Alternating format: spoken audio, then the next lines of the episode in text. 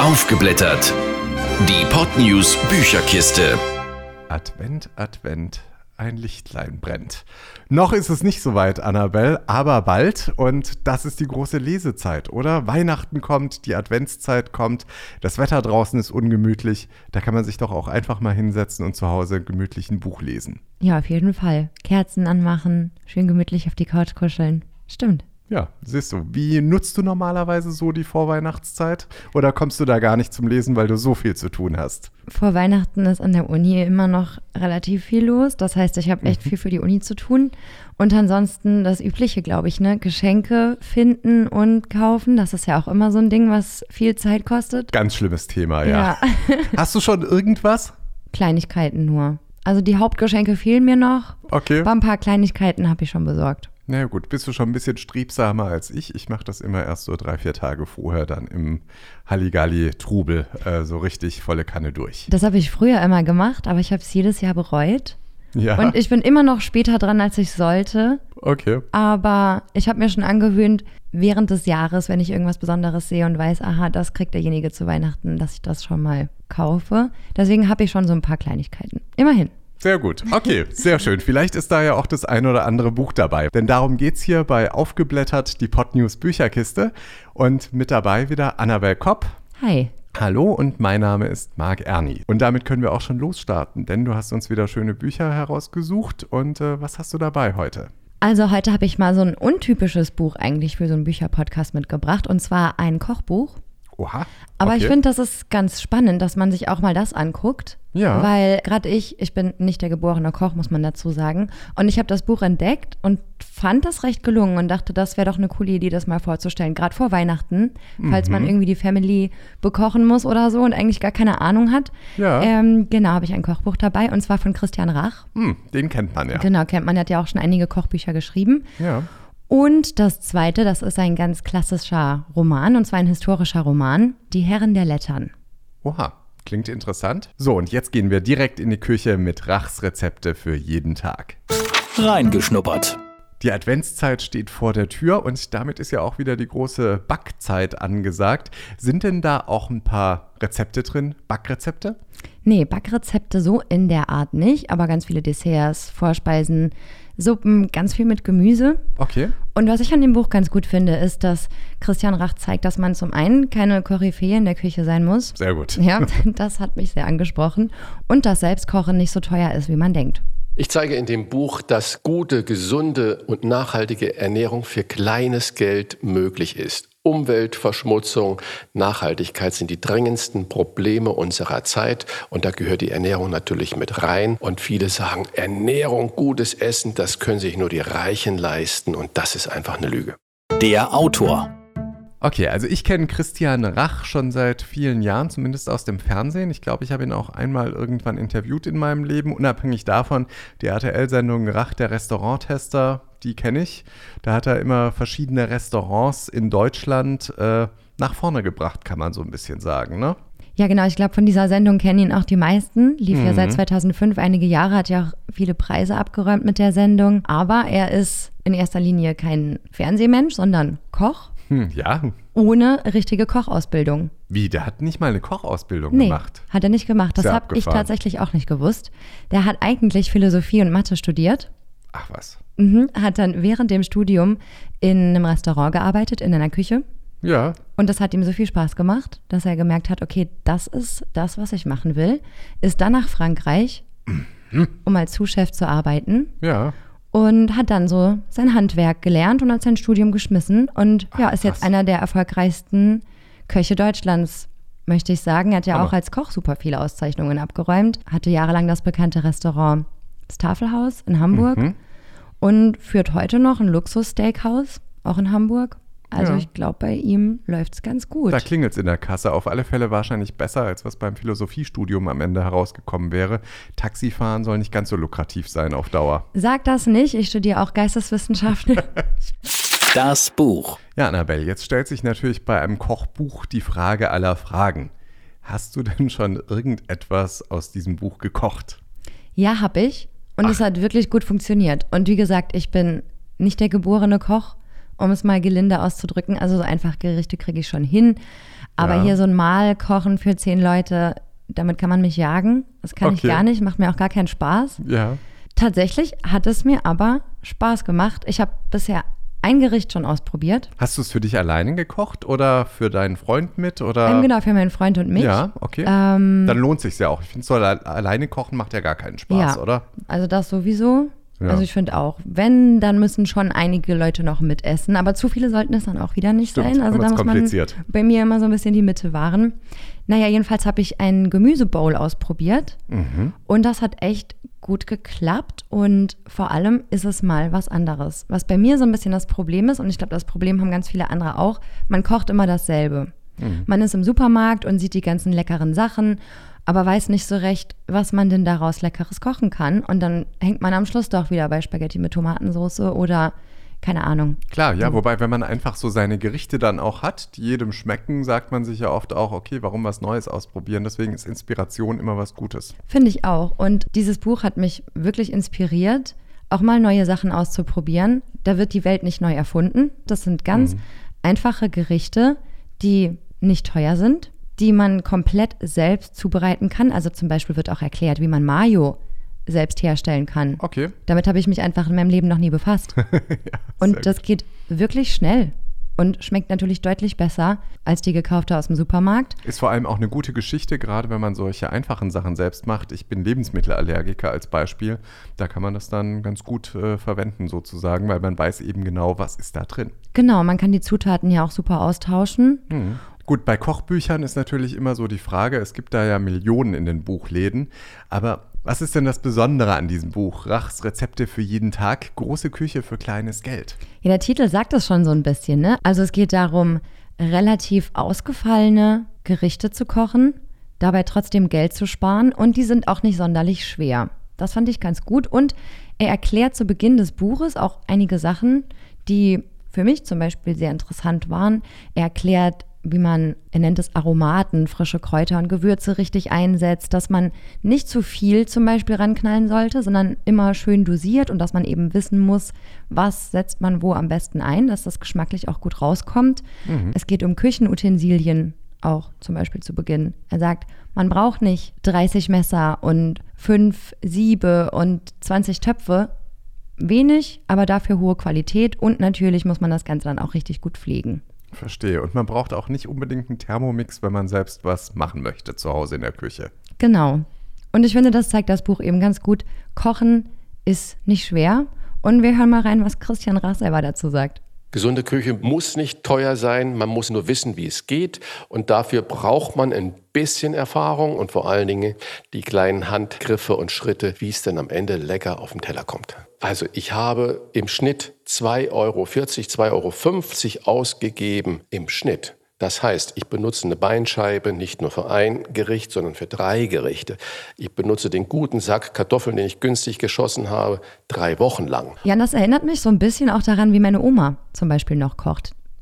So was das, gerade was das Thema Nachhaltigkeit angeht. Ja. So dieses, man kauft nicht jeden Tag neu ein, sondern man macht sich einen Plan. Ja. So, was kann es denn die Woche so geben? Was kann ich denn wiederverwenden, damit ich auch die Hälfte nicht wegschmeißen muss? Ja, das ist halt immer so das Problem. Sich einen Plan machen für die Woche ist sowieso immer gut, weil wenn man das eben nicht macht, hat man das, also man lässt sich ja dann durchaus inspirieren, wenn man planlos in den Supermarkt geht. Vor allem ganz schlimm ist, wenn man Hunger hat, dann ist der ganze Einkaufswagen am Ende Ja. voll. Aber letztlich hat man dann tausend Sachen und äh, kocht dann vielleicht doch nur ein oder zwei Sachen daraus tatsächlich. Und der Rest, ja, muss man dann schauen, wie man den verwertet oder irgendwie an Bekannte verschenkt. Genau, und hier hat mir das Buch viel geholfen, allein nur durch das Lesen und das Durchblättern einfach neue Ideen zu bekommen. Und ich habe mir jetzt auch tatsächlich vorgenommen, wirklich mir Pläne zu machen. Und genau das, ich gehe dann lieber zum Metzger und hole mir ein richtig gutes, hochwertiges Stück Fleisch und Ja. verwende die Teile einfach für mehrere Gerichte. Und das, ja, erklärt er ganz toll. Zusammengefasst. Alles klar, also so wie ich das jetzt verstanden habe, ist das Buch ideal für alle, die gerne kochen, aber doch eher wenig Zeit haben, auch vielleicht nicht so viel Übung haben und vor allem nur ein ganz kleines Budget haben. Kann man das so zusammenfassen?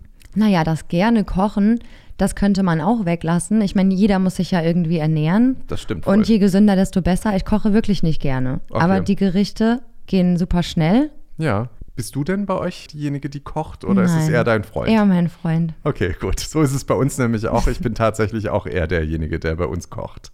Ja, da bin ich auch wirklich sehr dankbar für. Ja, ich glaube, man könnte sagen, es ist für Menschen mit wenig Zeit, wenig Übung und kleinem Budget.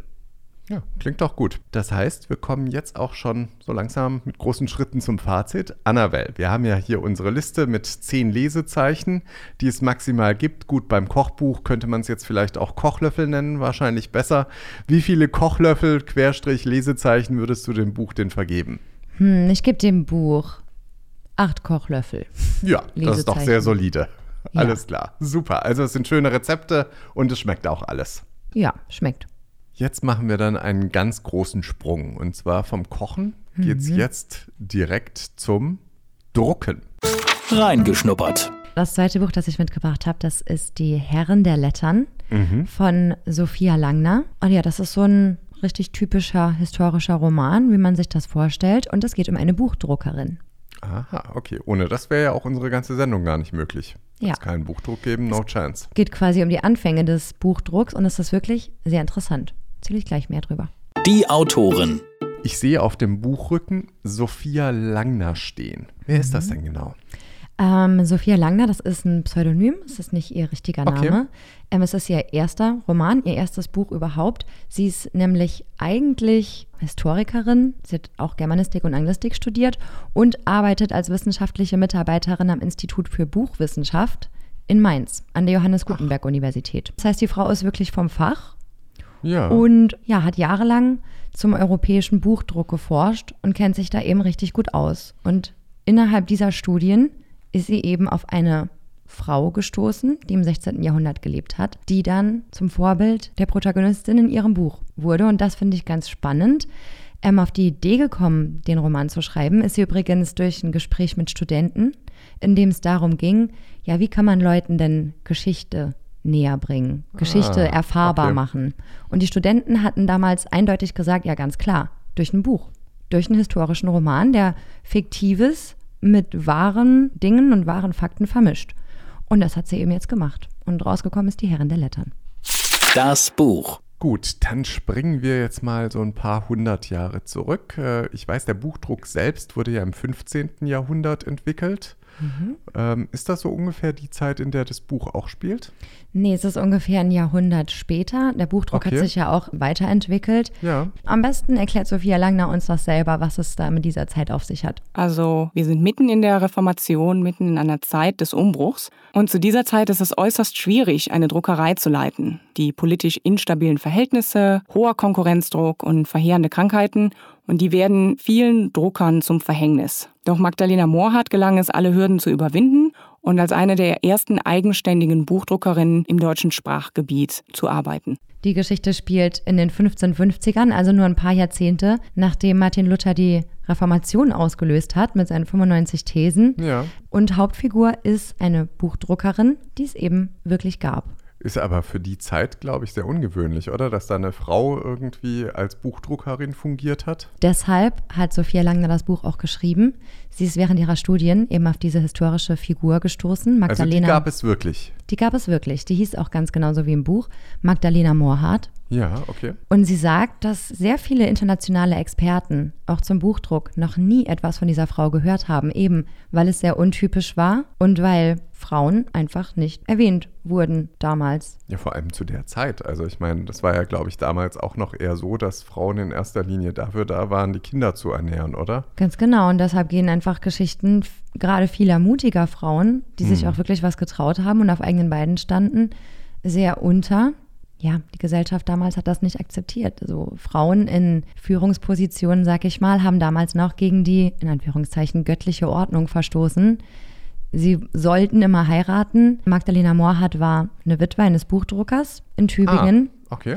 und hat eben durch den Tod ihres Mannes die Buchdruckerei übernommen. Also das heißt, es war eine richtige Buchdruckerei. Sie war jetzt nicht irgendwie angestellt, sondern es war eine komplette Druckerei. Und sie hat diese Druckerei sogar geführt. Ging das so ohne weiteres damals? Ohne weiteres nicht. Und das ist Okay. eben die Story des Buches. Es hat eben nicht ohne weiteres funktioniert. Sie musste sich mit allerlei Hindernissen rumschlagen. Ihr wurde es wirklich nicht leicht gemacht von vielen Seiten. Eben die Stadtbevölkerung, die Universität, die Kirche, ihre eigene Familie. sie hatte Streit mit ihrem Stiefsohn, weil der Stiefsohn das natürlich nicht akzeptiert hat, dass sein Erbe Ja. jetzt von einer Frau weitergeführt wird. Stimmt auch tatsächlich. Okay, das Und- war tatsächlich so dann Genau. auch. Und wird auch im Buch dargestellt. Aber es war nicht nur allgemein für Frauen schwierig, in Betrieb zu führen. Gerade der Buchdruck, du kannst dir das wahrscheinlich vorstellen. Also damals war es ja auch richtig schwere körperliche Arbeit. Absolut, natürlich. Ja. Und ein weiteres Problem, Frauen durften natürlich auch keine Lehrlinge ausbilden. Hm. Wie hat die dann den Betrieb geführt tatsächlich? Wie ging das? Das also ohne au- jetzt zu viel zu verraten. Ja, das wird auch im Buch angesprochen. Man musste halt auf ungelernte Kräfte oder bereits ausgelernte Kräfte zurückgreifen. Das war aber auch ein Problem. Es war sehr schwer für sie wohl.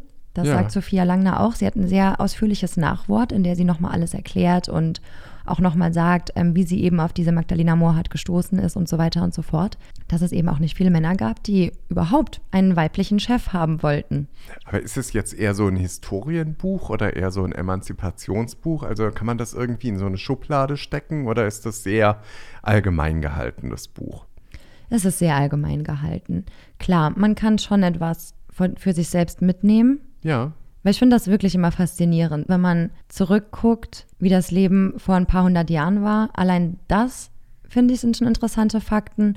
Und wenn man dann noch denkt, ja, wie viel Steine dieser Person, Magdalena Moorhardt, wirklich in den Weg gelegt wurden und da dann durchzuhalten und nicht einzuknicken und zu sagen, nö, ich heirate nicht, ich möchte nicht heiraten, obwohl die ganze Welt sagt, du kannst das nicht, du schaffst das nicht und ohne einen Mann bist du sowieso gar nichts. Und sie hat das eben durchgezogen und deshalb hat Sophia Langner ihr eben auch einen Roman gewidmet, weil sie gesagt hat, diese Geschichte dieser mutigen Frau muss erzählt werden. Das ist man ihr irgendwie schuldig.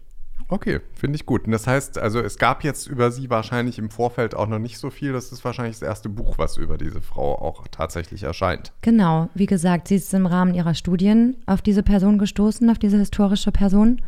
Und ähm, viel ist über sie nicht bekannt. Zusammengefasst. Gut, also wir haben jetzt gehört, es gibt so einen Einblick in die historische Zeit von damals, wo das Ganze auch so eingebettet ist. Für wen ist denn das Buch jetzt ganz genau geeignet? Was würdest du sagen, Annabelle? Also zum einen für Leserinnen und Leser, die sowieso gerne historische Romane lesen und eben ja für Menschen, die gern so einen ganz einfachen, leicht zu verstehenden historischen Überblick und Einblick in die damalige Zeit bekommen wollen, gerade in diese sehr turbulente Zeit. Zum Beispiel ist im Buch auch die Rede vom Ausbruch der Pest in Tübingen 1554. Ja, und auch andere kleine Fakten, auf die die Autorin so im Rahmen ihrer Recherchen gestoßen ist, sind in die Story mit verarbeitet. So zum Beispiel, dass bestimmte Arten von Kleidungsstücken verboten wurden.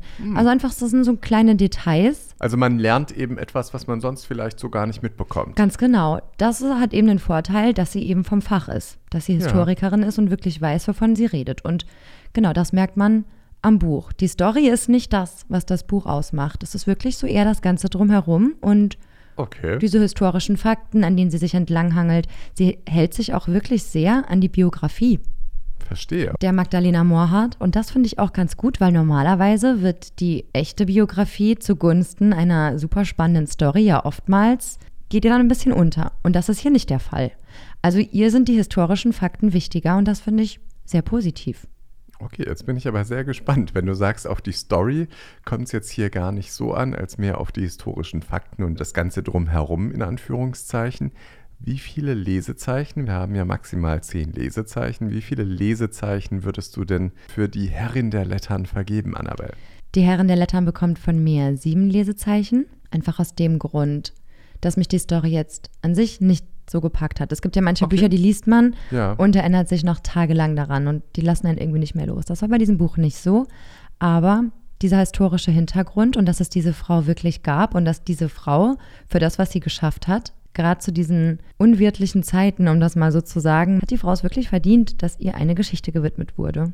Also ein historisches Buch mit äh, ganz, ganz vielen realen Hintergründen sozusagen.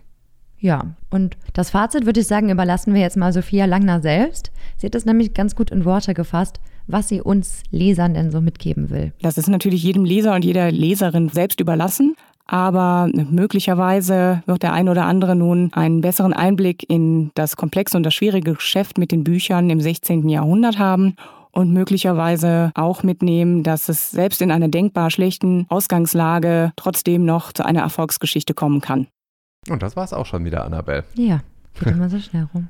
Unglaublich. Wir zünden jetzt gleich Kerzen an. Äh, noch ist noch nicht ganz erster Advent, aber ist ja bald. Hast du denn schon Adventskranz? Hast du sowas überhaupt immer oder bist du zu Hause eher jemand, der eine sehr minimalistische Weihnachtsdekoration fährt? Ich habe eine sehr minimalistische Weihnachtsdekoration, aber es liegt eher daran, dass meine Wohnung so klein ist und ich habe keinen richtigen Adventskranz, aber ich habe immer vier Kerzen. Ich liebe die Vorweihnachtszeit. Sehr schön. Zelebriere das sehr. Okay, super. Dann machen wir das jetzt gleich. Und ähm, ja, ich glaube, ich muss mir noch einen Adventskranz organisieren. Habe ich auch noch nicht, aber ich habe ja auch noch ein paar Tage zumindest Zeit. Ja, ein bisschen hast du. noch. In diesem Sinne, wir hören uns wieder in zwei Wochen. Auch da ist noch Adventszeit. Mhm. Und mal schauen, ob du uns was Schönes Weihnachtliches raussuchst. Wir gucken mal. Bis dann. Tschüss. Tschüss. Aufgeblättert. Die Podnews Bücherkiste. Jeden zweiten Mittwoch neu. Alle Folgen und weitere Podcasts auf podnews.de. Mehr fürs Ohr.